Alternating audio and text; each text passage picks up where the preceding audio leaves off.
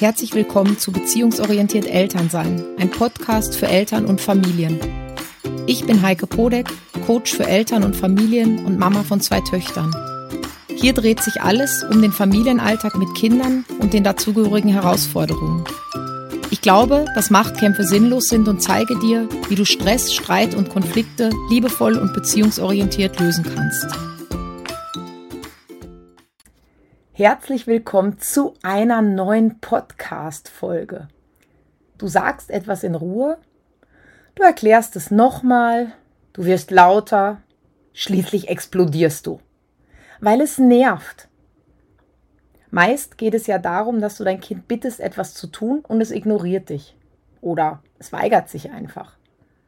Manchmal auch, weil dein Kind irgendetwas lassen soll, was du gerade nicht sinnvoll oder vielleicht sogar gefährlich findest und dein Kind einfach unbeirrt weitermacht. Eine Zeit lang kannst du ruhig bleiben, doch irgendwann zerreißt es dich. Du kannst diese Spannung nicht mehr aushalten und schreist los. Anschließend das schlechte Gewissen. Einfach weil dir auffällt, dass du viel zu oft und viel zu viel schreist. Dass viel öfter bei euch zu Hause geschimpft und gemeckert wird als gelacht. Das macht dich traurig und auch wütend auf dich selbst. Und dann noch das Gesicht deines Kindes, das sich vielleicht schreckt, wenn du so losbrüllst. Ja, letztens hat mir eine Mama erzählt im Coaching, dass ihr Kind ihr gesagt hat, er fürchte sich so, wenn sie schreit, weil sie ganz, ganz schrecklich aussieht, wie ein Monster. Puh, Gänsehaut, das will keine Mama oder auf gar keinen Fall. In dem Moment wollen wir nur eines, also wenn wir schimpfen, wenn wir schreien, wollen wir nur eine einzige Sache, nämlich, dass unser Kind das tut, was wir sagen. Ja, weil es gerade in dem Moment einfach für uns so wichtig ist und weil wir uns nicht mehr anders zu helfen wissen, weil wir keine Alternative mehr parat haben, weil wir uns in Not fühlen. Und deswegen schreien wir eben. Das heißt, wenn du schreist, bist du in Not. Du bist in Not.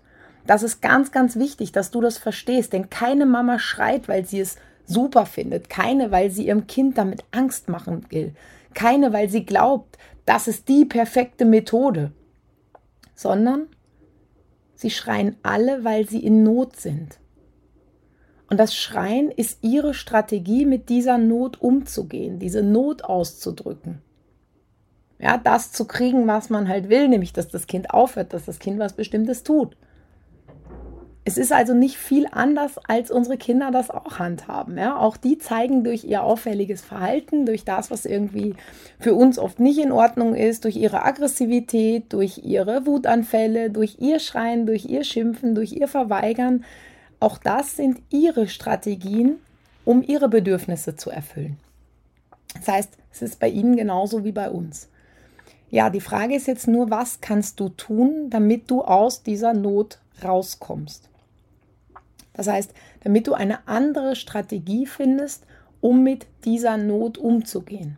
Und genau dazu kommen wir jetzt. Zuerst mal musst du dir darüber bewusst werden, dass du Zeit hast. Du musst nicht immer sofort und so schnell reagieren. Es sei denn, es ist eine akute Gefahr da. Ich meine, das ist eh klar. Das heißt, wenn dein Kind jetzt, keine Ahnung, in Richtung Teich, in Richtung Schwimmbad steuert, ja, dann ist sofort ein Stopp da und dann musst du auch handeln. Auch wenn dein Kind auf die Straße läuft, musst du natürlich handeln. Da hast du keine Zeit mehr. Aber in den meisten Fällen hast du Zeit. Weil ob dein Kind die Schuhe jetzt in zehn Minuten wegräumt oder jetzt, ist im Grunde egal. Ob das Zuckerpapier noch sieben Minuten länger auf dem Fußboden anstatt dem Mistkübel liegt, ist in Ordnung. Und mit dieser Zeit, die du dir nehmen darfst, die du dir nehmen solltest, kannst du dich auch bewusst entscheiden, etwas anderes zu machen, als zu schreien oder zu schimpfen. Ich möchte dir in der heutigen Episode meine neun besten Alternativen zum Schreien oder zum Schimpfen empfehlen, die du natürlich auch sofort anwenden und umsetzen kannst. Kommen wir zur Alternative Nummer eins: Atmen. Ja, du hast richtig gehört. Bewusstes Atmen ist Bestandteil so vieler Disziplinen. Beim Yoga wird geatmet, beim Sport, in der Meditation, in ganz vielen Bereichen unseres Lebens hilft bewusster Atem und er hilft dir, wieder bei dir anzukommen. Hier, im Hier und Jetzt. Das heißt, sobald du das Gefühl hast, ja, es fängt an zu kribbeln und dieses erste genervte Wort will aus deinem Mund zischen, nimm dir die Zeit, bewusst zu atmen. Tief ein und wieder aus. Das mag am Anfang vielleicht ein bisschen komisch für dich sein. Ja, und vielleicht ist es auch noch nicht ganz leicht. Aber das macht nichts, weil es hilft. Und neue Sachen auszuprobieren fühlen sich ganz oft am Anfang etwas unbeholfen oder holprig an. Also denk vielleicht einfach mal an die letzten Sachen, die du neu gestartet hast, die dir noch nicht vertraut waren. Da war es vielleicht auch am Anfang ein bisschen unbeholfen, ein bisschen holprig, das fühlt sich ein bisschen komisch an, da kennt man sich noch nicht so gut aus. Das heißt, das ist vollkommen okay und es gehört auch irgendwie dazu. Das heißt, wann immer du das Gefühl hast, jetzt gleich geht's los, stopp dich und atme ganz bewusst. Nimm drei bis fünf ganz tiefe, bewusste Atemzüge. Gut, kommen wir zur Alternative Nummer zwei. Singen. Puh, viele denken sich vielleicht um Gottes Willen, ich soll da jetzt singen. Singen ist eine super Sache. Also ich persönlich würde es vielleicht nicht in der Öffentlichkeit zu dieser Strategie greifen, weil vielleicht um mich rum der Platz blitzschnell leer gefegt wäre, weil vielleicht hätte das auch gravierende Vorteile. Nein, aber zu Hause bewährt sich diese Strategie wirklich perfekt. Und das Tolle am Singen ist, dass du einerseits dadurch eben auch wieder bewusst atmest und das eben ganz nebenbei. Ähm, Singen aber auch noch die Besonderheit hat, dass es das Fühlen von Wut, von Angst, also von negativen Emotionen extrem erschwert. Heißt also, es fährt dich auch automatisch von deinen negativen Emotionen wunderbar runter. Das heißt, es ist oft nicht möglich ähm, zu singen und gleichzeitig zum Beispiel Angst zu spüren. Deshalb ist das in der Angsttherapie eine ganz große ähm, Methode zu singen oder Strategie zu singen. Das ist natürlich nicht jetzt irgendwie das Allheilmittel dafür, aber es funktioniert ganz gut. Deshalb probiert es echt mal aus. Am besten dafür ist, du überlegst dir schon vorab irgendein Lied, was du singen wirst, ähm, weil dann musst du nicht irgendwie überlegen und das geht ja oft so schnell mit den Emotionen. Das heißt, wenn wir uns dann irgendwie gereizt fühlen, weil unser Kind da gerade wieder irgendwas macht oder nicht, wenn ich dann erst noch überlegen muss, na, welches Lied nehme ich denn jetzt, welches kenne ich denn auswendig, dann ist es natürlich schwierig. Das heißt, Überleg dir vorab ein Lied, weil am besten ist immer ein sehr einfaches, vielleicht ein Kinderlied, was du kennst, ja. Und wenn du das nächste Mal kurz vorm Schreien bist, beginnst du einfach zu singen. Strategie oder Alternative Nummer drei, rückwärts zählen. Du hast sicher schon mal von diesem bewährten Zählen gehört, ja. Das heißt, wenn man genervt ist, soll man zählen. Ich habe die Erfahrung gemacht, dass Zählen nicht wirklich funktioniert. Ja, es fahrt mich überhaupt nicht runter. Ganz einfach, weil ich mich nicht darauf konzentrieren muss. Zählen kann ich gut. Das heißt, ich kann das im Multitasking, ich kann ärgerlich sein und gleichzeitig zählen. Das, was hingegen super funktioniert, ist rückwärts zählen. Noch dazu, wenn ich nicht bei 10 anfange, sondern einer beliebig höheren Zahl, also zum Beispiel 1345. Wenn ich von 1345 rückwärts zähle, ist in dem Moment meine Aufmerksamkeit schon sehr gebunden. Ähm, und dadurch, dass meine Aufmerksamkeit gebunden ist, komme ich aus der Emotion gut raus. Das heißt, ich kann mich gut runterfahren, ich kann mich gut auf was anderes konzentrieren, ich bin kurz weg von meinem Kind und kann so wieder diese Ruhepause mir schaffen, um dann anders zu reagieren. Das heißt, ja, genau das, worum es geht, kurz aus der Emotion rauszukommen, um dann wieder bei klarem Verstand zu sein und andere Strategien zu finden, um meinem Kind das jetzt zu erklären, dass es das gerade nicht machen kann oder was es halt gerade machen soll. Alternative Nummer vier. Geh mit deinem Kind raus. Manchmal hilft es einfach, den Ort des Geschehens zu wechseln ja, und sich auch ein paar Schritte zu bewegen. So kann der Ärger oder die Genervtheit ganz gut aus dem Körper. Das heißt, das hilft auch bei Kindern ganz gut, wenn man, wenn man sehr in einer fixen Situation drinsteckt und es möglich ist, dass die sich bewegen, hilft es einfach, den Ort zu wechseln. Und du kannst das natürlich alleine machen, wenn dein Kind noch sehr klein ist. Ähm, um es jetzt alleine zu lassen, dann gehst halt mit deinem Kind und nimmst es einfach mit.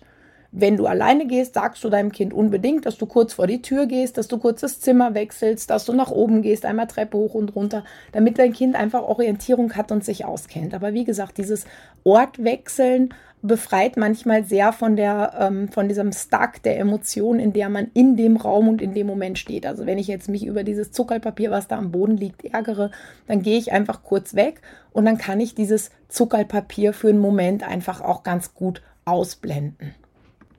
Alternative Nummer 5. Trink ein Glas kaltes Wasser. Kaltes Wasser ist etwas, was uns super gut ins Hier und Jetzt holen kann. Und wenn du das Schluck für Schluck langsam trinkst, atmest du auch nebenbei recht bewusst und außerdem füllst du gleichzeitig deinen Trinkspeicher auf, denn oft trinken wir Mamas ja eh viel zu wenig. Damit hast du also gleich zwei Fliegen mit einer Klappe geschlagen, nämlich ausreichend trinken, vor allem wenn du dich in, ja, im Moment sehr viel oder sehr oft ärgerst, ja, dann ist das Trinken besonders gut. Ähm, ja, aber auch hier kannst du deinem Kind sagen, was du tust, damit es sich auskennt. Das heißt, wenn du irgendwie denkst, mein Kind guckt da gerade komisch, was ich da gerade tue, dann sagst du einfach, weißt du was, ich ärgere mich gerade und ich gehe jetzt in die Küche und trinke mir ein Glas Wasser, damit ich mich wieder runterfahre. Da lebst du ihm einfach auch super eine Strategie vor und es kann sich diese Strategie abschauen oder weiß einfach, Mama kümmert sich drum und die tut was, damit es besser wird und damit sie ihre Emotionen reguliert. Alternative Nummer 6. Hände waschen. Hat einen ähnlichen Effekt wie das Trinken von Wasser. Das heißt, die Kälte ist ein Reiz auf der Haut, der uns sehr ins Hier und Jetzt holt und deshalb deine Aufmerksamkeit auf diesen Moment zieht. Das heißt, ja, da kannst du einfach gut reinspüren in das kalte Wasser, was, was auf die Hände läuft. Und damit kommst du auch gut aus dieser ähm, negativen Energie, aus dieser negativen Emotion, aus der Wut raus. Und kannst einfach dann mit frischer Energie wieder neu starten, mit deinem Kind darüber zu sprechen, was du gerade von ihm willst, was es gerade lassen soll, ähm, was einfach Ausgang des Problems war, um das zu klären. Genau. Alternative Nummer 7. Was Saures essen. Das finde ich gerade für unterwegs eine hilfreiche Strategie. Also wenn du vielleicht gerade kein Wasser zur Hand hast, wenn du, wenn du deine Hände nicht waschen kannst, wenn du nicht singen magst. Ja, das heißt wirklich diese Klassiker in der, in der Öffentlichkeit. Das heißt, kauf dir irgendwelche sauren Zuckerl, ja, die sind ganz gut. Sauer ist einfach ein sehr extremes Erlebnis auf der Zunge. Also nicht umsonst verziehen die meisten Menschen ihr komplettes Gesicht, wenn sie in eine Zitrone beißen. Das heißt, dieses Sauer holt uns ganz extrem aus der Situation, in der du feststeckst, raus und holt uns auch wieder sehr ins Hier und Jetzt. Damit verschaffst du dir Zeit, dir eine andere Strategie zurechtzulegen, um mit deinem Kind zu sprechen, um nochmal neu anzusetzen, um nochmal was anderes auszuprobieren und letztendlich natürlich, um eine Lösung zu finden für das, was du von deinem Kind willst. Alternative Nummer 8. Sprich dir eine Affirmation vor. Jetzt denkst du vielleicht, Affir was? Eine Affirmation. Eine Affirmation ist ein Satz, der im Grunde bewusst positive Gedanken formuliert. Also zum Beispiel, ich bin ruhig und entspannt.